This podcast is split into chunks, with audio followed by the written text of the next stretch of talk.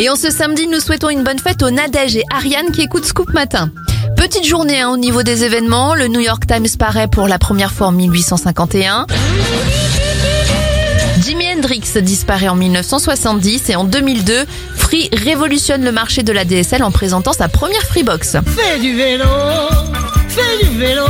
Les anniversaires, le cycliste Lance Armstrong à 50 ans, 40 pour l'animateur Camille Combal, l'athlète Renaud Lavillenie à 35 ans et ça fait 73 bougies pour Dominique Chapat, le présentateur de Turbo sur M6. Bon week-end